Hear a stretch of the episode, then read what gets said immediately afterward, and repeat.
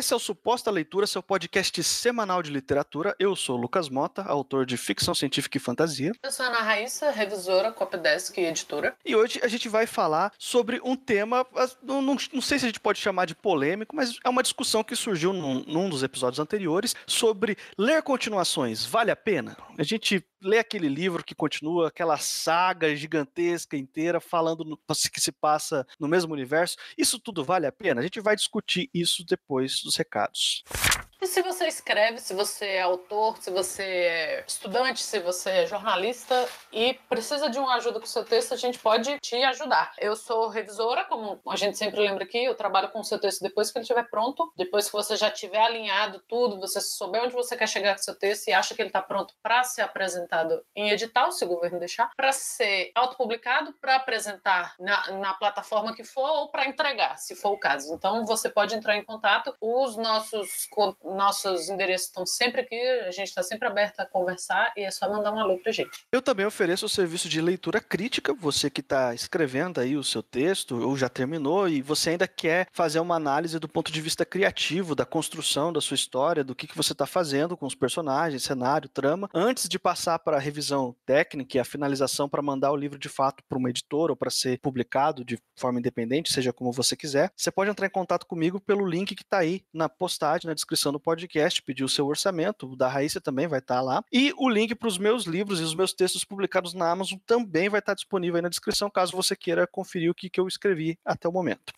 No episódio 35, a gente falou sobre o Guia do Mochileiro das Galáxias e eu comentei que eu não gosto tanto das sequências dos, dos livros que vêm depois do primeiro, que eu acho que o primeiro já é a obra-prima da saga, já é o que tem de, a saga tem de melhor a oferecer e os outros eles vão decaindo e a Raíssa sugeriu que a gente gravasse sobre ler sequências, sobre sequências de livros, se elas valem a pena ou não. A gente investiu nosso tempo nelas e a gente está fazendo esse podcast aqui hoje. Eu queria que a gente separasse assim as sequências literárias em duas grandes categorias. Obviamente não existem só essas duas, mas a gente vai separar por uma questão didática, assim. Tem aquelas sagas, aquelas séries que são planejadas pelo autor. Ele chega já com a ideia de que, ó, isso aqui vai ser uma trilogia. Isso aqui é o primeiro livro de uma história maior que tá por vir aí. E tem os livros que são pensados para ser um único livro, mas que depois do sucesso comercial, a editora acaba pedindo sequências e o autor acaba criando, expandindo o universo por causa dessa demanda, criada pelos leitores que gostaram muito do primeiro livro. Então a gente tem dois tipos de, de séries aí principais, assim, a, a série que o autor concebeu como uma série e a série que acabou surgindo por uma demanda de mercado. Eu não estou fazendo julgamento de valor, não estou dizendo que é ruim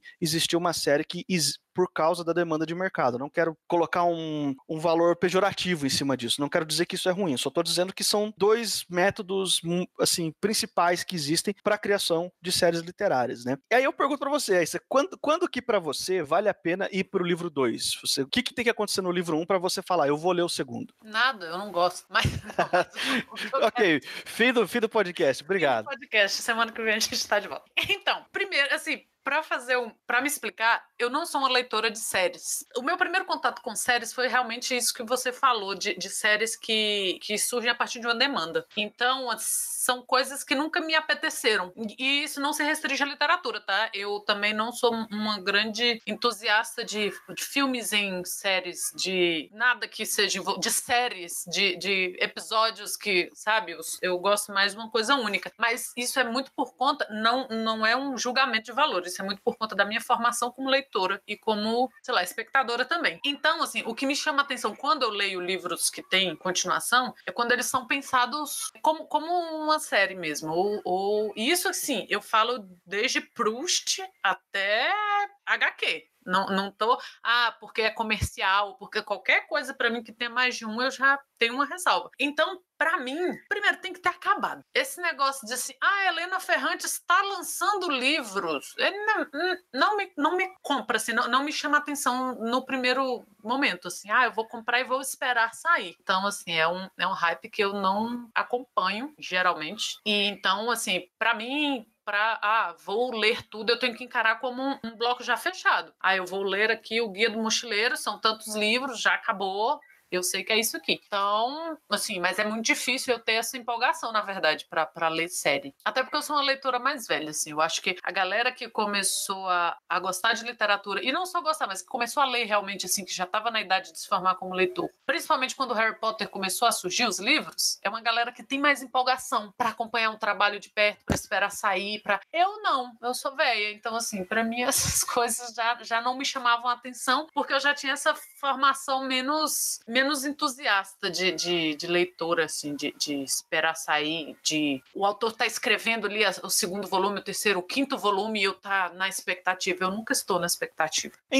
interessante você ter essa, essa consideração sua de que você não gosta muito de acompanhar um, uma saga e quando acompanha tem que ela tem que estar tá pronta já, enfim. Eu já gosto de consumir sagas. Eu já gosto de séries que tem um universo grande, uma história maior para contar, alguma coisa mais interessante para fazer com os personagens, enfim. Mas muito frequentemente eu me decepciono com as sequências. Assim, eu vou, eu vou ler uma sequência e, e eu sinto que eu perdi meu tempo, que eu poderia ter investido melhor o meu tempo de leitura em um outro livro que eu queria muito ler, porque a nossa lista ela nunca fica menor, né? Então tem isso também, né? Você vai investir o seu tempo de leitura numa parada que talvez não vai ser tão legal para você quando valia a pena mais você conhecer um outro autor, uma outra obra, né? Que você já estava de olho há um tempo, enfim. Como você disse que não gosta muito e você não procura muito ler sequências, você consegue lembrar de algum exemplo de alguma sequência que para você tenha sido positiva, que você foi atrás, leu e, e, funcionou? Nossa, Senhor dos Anéis, maravilhoso. Até hoje eu lembro da sensação de ter lido Senhor dos Anéis. E também, mas aí assim, o que eu consigo me recordar de, de literatura, né, de, de prosa, assim, é o Senhor dos Anéis, o mais marcante, que eu li e gostei. Porque assim, como a gente comentou no, no episódio do Guia, eu li também o Guia, mas assim, podia ter ficado no primeiro. E aí eu, eu li o, os quatro, né? Não li o último, mas de ter lido e ter gostado da experiência completa, tudo, é o Senhor dos Anéis. Mas tem, eu coloquei na, na minha lista mental dois quadrinhos, assim, que é o Monstro do Pântano, do Alan Moore, que são três volumes, e que vale a pena demais, demais. Assim, é. Meu segundo monstro favorito da literatura, depois do Frankenstein, é o Monstro do Pântano. E a série de dez volumes do Kenji Nakazawa, que é o Game Pés Descalço, que eu li os dez e esse, esse me empolgou do início ao fim, porque não é muita questão do tamanho, mas eu acho que quando você fecha uma história, assim, você, você entende que ele quer contar aquela história, que o autor quer contar aquela história. Quando eu penso em, em séries que eu curti mesmo, são essas. Eu, eu também não sou muito de ler o que eu não tô gostando, então às vezes a galera, alguém se pra cá perguntando assim, ah, qual o pior livro que você leu? Nenhum, porque começa a ficar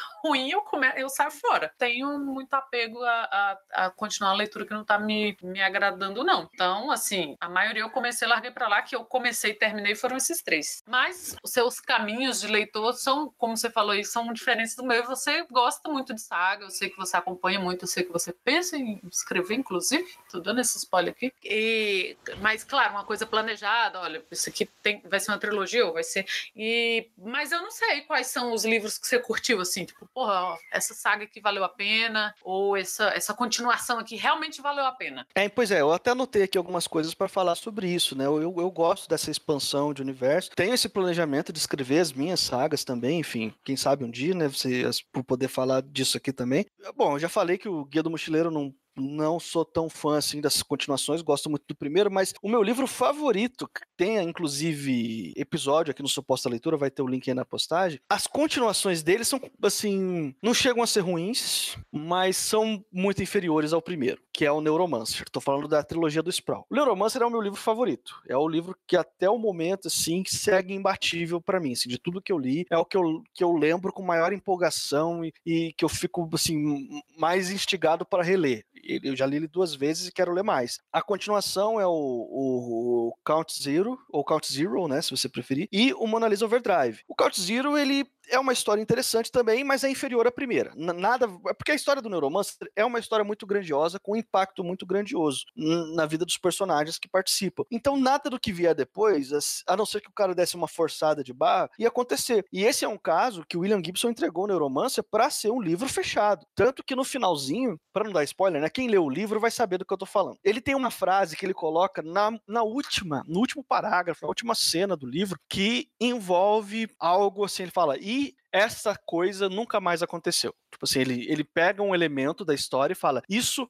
nunca mais aconteceu depois de então. Ou seja, para o leitor saber que, ok, essa história aqui não vai continuar. Ele, ele falou, ele fez isso de propósito, porque a intenção dele era fazer um livro fechado, e mesmo que depois o pessoal viesse pedir, não, não tem como, porque no final do primeiro livro tem essa informação aqui que fecha a história. Não tem mais para onde ir. Se eu continuar, eu vou estar sendo incoerente. Depois ele vem com Count Zero e com Mona Lisa Overdrive, que são histórias diferentes com personagens diferentes. Essa foi a solução, tipo, contar outras histórias no mesmo universo. Mas essas outras histórias, embora elas tenham o seu valor e elas sejam muito interessantes também, elas são inferiores ao Neuromancer. Eu não, eu não lembro delas com a mesma empolgação e com o mesmo carinho que eu lembro do Neuromancer. Então, eu poderia ter ficado só no primeiro. Eu poderia ter ficado só com o Neuromancer, entendeu? É um tempo assim de leitura que eu, eu acho que eu poderia usar para conhecer novos autores, conhecer outros livros, enfim. Não, eu não espero reler o Count Zero e o Mona Lisa Overdrive. Já o Neuromancer eu espero reler, entendeu? É uma coisa assim que não me prende tanto. E eu sou muito fã também do C.S. Lewis. As Crônicas de Nárnia é a saga de fantasia que fez eu gostar de ler. Quando eu era criança, eu descobri e tal. E eu concordo que as Crônicas de Nárnia é uma saga assim completamente irregular. Assim, tem aí uns. O primeiro livro é o mais interessante, tem mais um ou dois depois dele que são legais, com, com os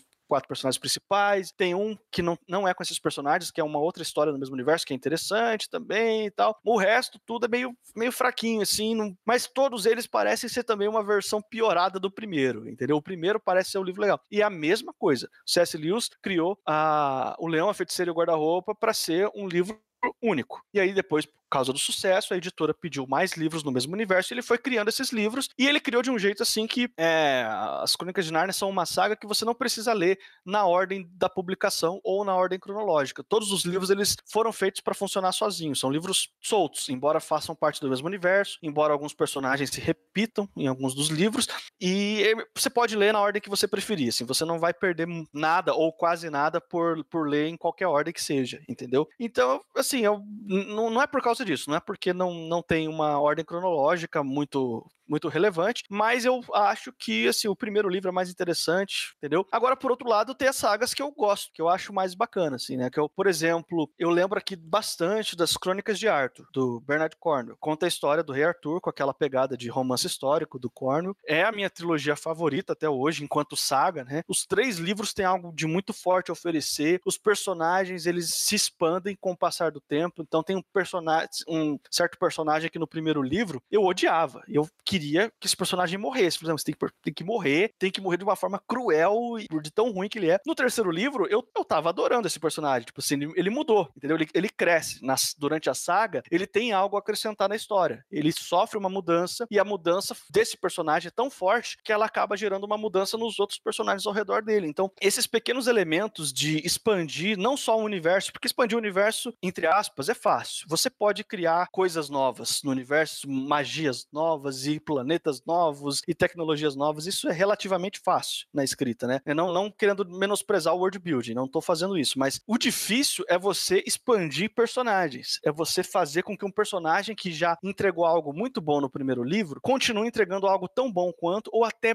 maior nos livros seguintes, sem necessariamente fazer com que ele vire, é, sei lá, o Super Saiyajin, entendeu? O cara que tem para ele ser maior, ele precisa ser mais poderoso. Não necessariamente. Alguns personagens, para ser mais interessantes, eles precisam fazer o caminho contrário precisam perder poder. Eles precisam perder habilidades, perder é, parte da magia que ele possuía, coisas desse tipo, né? E as Crônicas de Arthur faz isso muito bem. Os personagens sofrem coisas, crescem em alguns aspectos, diminuem em outros, e durante toda a saga você tem uma consistência muito forte. Os três livros têm momentos marcantes que eu lembro, quero voltar a ler a trilogia inteira, entendeu? Então, para mim, uma boa saga, ela tem que deixar essa saudade. É aquele livro que você quer ler de novo. São poucas as sagas que você quer ler de novo a saga inteira, entende? Quantas vezes vezes você tem vontade de revisitar uma saga, Raíssa? Nunca também.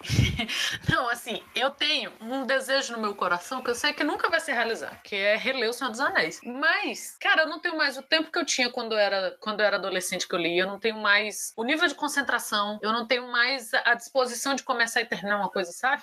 Então, assim, O Senhor dos Anéis é o meu livro que eu, poxa, queria ter parar no tempo para ler, mas eu sei que provavelmente não vai acontecer. O que me mata em, em série é isso, isso que você está falando, assim. A partir do segundo livro, pareceu uma cópia piorada do primeiro, e parece que quanto mais isso expande, ou quanto mais volumes você tem, pior vai ficando, assim, a coisa vai virando uma, uma sombra de si mesma até, sabe? Como eu falei, assim, não é, para mim não é, é, restrito à literatura isso, não. São poucos os filmes que eu vi o 2 também. Ah, e é isso porque o, o autor, como se o autor tivesse, o que ele criou espontaneamente é bom e o que ele criou sob demanda é ruim. Não, não necessariamente, eu acho que não é assim que funciona. Mas, quando você estica demais uma coisa que já estava fechada, você vai perdendo a mão ali, as coisas, sabe, não vão pra saga me dar aquela vontade de reler assim. Ah, eu tenho que lembrar dela toda com a mesma vontade, assim. Por exemplo, o Monstro do Pântano da Lamour é cara. Ou também o do Alamo tem o do Inferno, From Hell do Alamo, uma coisa que você, porra, quero ler tudo de novo, todos os volumes.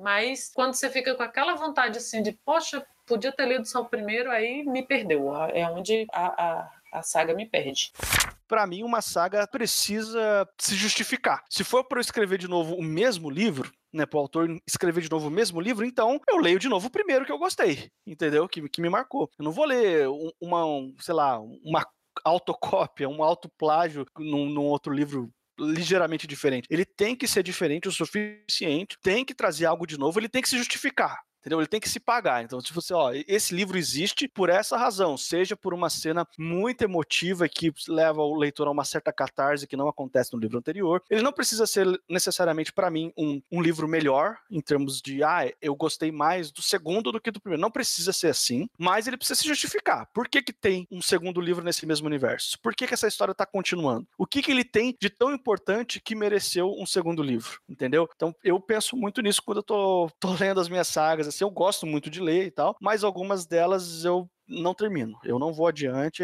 ele, o autor me perde no meio do caminho. E outras, pelo contrário, eu fico cada vez mais empolgado, que é o caso do Araruama, que está sendo escrito e lançado pelo Ian Fraser. Tem, inclusive, podcasts sobre o Araruama aqui no Suposta Leitura, vai ter o link aí na postagem. Mas é uma, é uma saga que, para mim, faz todo sentido que seja uma saga, tem uma razão de ser. E os livros, pelo menos até agora, até o momento, tem dois lançados, né? O segundo, ele amplia muito o universo do primeiro, ele leva coisas novas e ele termina de um jeito que leva a crer que o terceiro vai fazer a mesma coisa. Que ele vai levar você para um outro nível e que vai fazer sentido com que todos os livros existam, entendeu? Que todos os livros sejam necessários para contar uma história maior, embora em cada um deles você termine com uma sensação satisfatória, assim, foi bom ler esse livro aqui, mas vai ser melhor ainda quando eu tiver lido todos eles juntos. Eu tô tão empolgada para ler o Araruama que eu tô até com medo, porque todo mundo, 100% do que eu já vi das pessoas falando, é, é isso que você disse, nossa, o primeiro é muito bom e o segundo é muito bom. E aí eu já, já tô com o meu, que a gente comprou no Catarse aqui, mas eu tô nessa expectativa aí, porque eu nunca vi assim. Porque geralmente a gente ouve isso.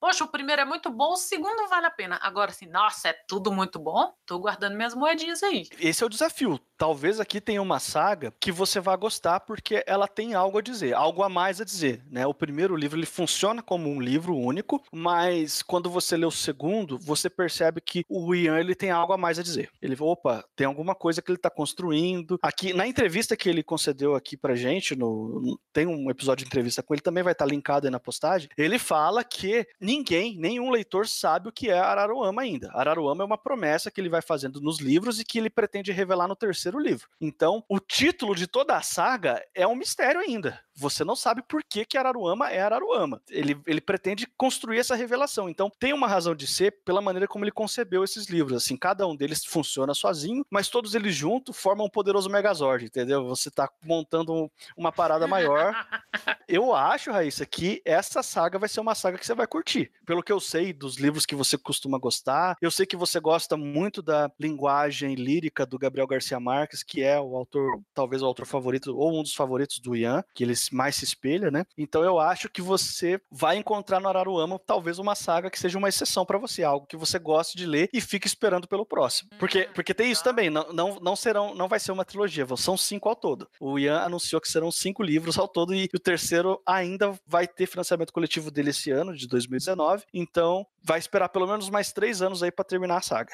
Tá vendo, bicho? Não tenho saúde para isso, não. Mas eu vou ler. Com certeza. Não, isso, com certeza. Eu já comprei nessa expectativa. Não vou ler e vou ler tudo. O que você falou aí de, de ficar esperando, ou de depois você ler e falar, ah, nem vou dar bola pro segundo. Eu li um livro tem alguns anos, tem uns três anos, que é de um cara que chama Nikolai Lilin, que é sensacional. É, uma, é a biografia dele que chama Siberian Education. Eu não sei se tem tradução. Não tem no Brasil, meninas, provavelmente. Mentira, eu acho que já tem tradução, mas rolou depois que eu, que eu já tinha lido. E ele, ele foi criado num, num grupo, numa família de mafiosos, numa cidade de mafiosos, num, num país, numa localidade que chama Transnistria, que é ali do que era a União Soviética. Então é um daqueles pedacinhos ali que pertenceu à Rússia, depois pertence à Ucrânia, ele vai e volta. E ele conta como que era isso. É um livro muito interessante, muito. Ele conta assim como. Lucas, você que gosta de, dessas paradas anarquistas, você tem que ler, porque é uma comunidade completamente autônoma. Eles estavam nem hipotizar, eles estavam se fudendo pro governo comunista, eles viviam ali. E eles levam uma vida, aquela vida de mafioso, eles são cheios de, de regras pra, de boa convivência entre eles, sacou? Não é assim uma bagunça, é, é muito legal. É um livro sensacional e ele, hoje em dia, ele mora na Itália, ele é um escritor, né?